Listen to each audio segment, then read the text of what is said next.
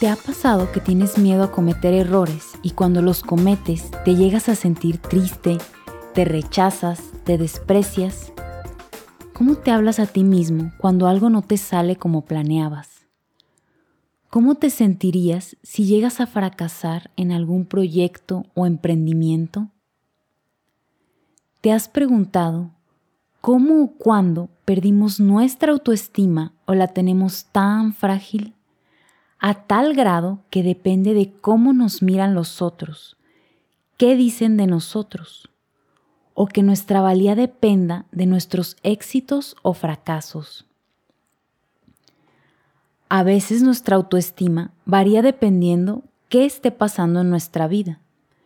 Nos sentimos contentos o entusiasmados al tener éxito y decepcionados al fracasar.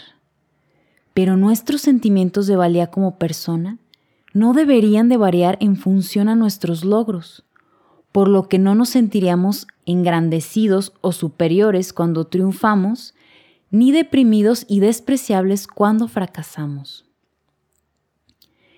Esto es el resultado de basar nuestro sentido de valía conforme a las expectativas en el pasado de nuestros padres y ahora de adultos, de nosotros mismos con nuestros padres interiorizados.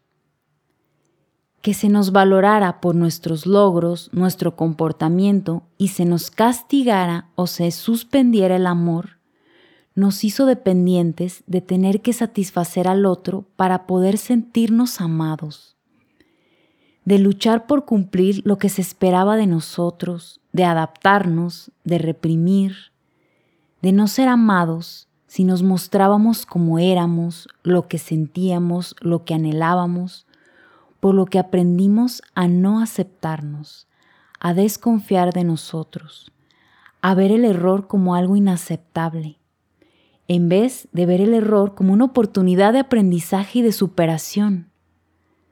Todo esto abonó a perder la seguridad en nosotros mismos, en no confiar, en disminuir o dañar nuestra autoestima. Muchas circunstancias a lo largo de nuestra vida nos condicionaron a pensar que solo éramos buenos si obteníamos notables calificaciones o colocarnos en situaciones competitivas constantemente. Solo uno puede tener éxito si los demás fracasan, y la gloria se reserva para un ganador.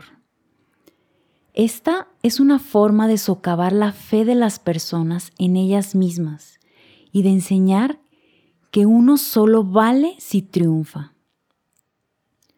Los adolescentes se encuentran muy vulnerables en este aspecto, ya que pueden estallar cuando su autoestima se ve amenazada o deprimirse y buscar refugio en conductas autodestructivas.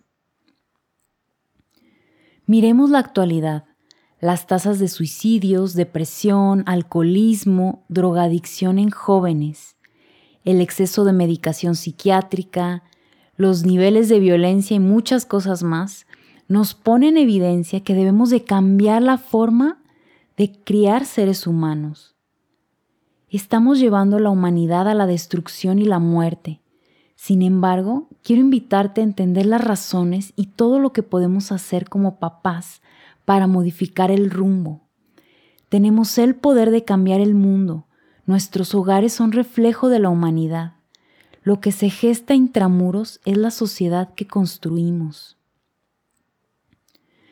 Más que nunca debemos amar a nuestros hijos por quienes son, aceptarlos y comprenderlos, no amarlos por sus logros, por su comportamiento o porque han cumplido nuestras expectativas y nos tienen felices.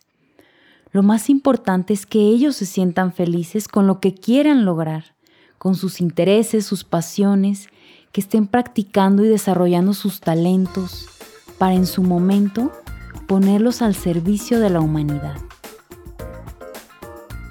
El reto de hoy es reflexionar.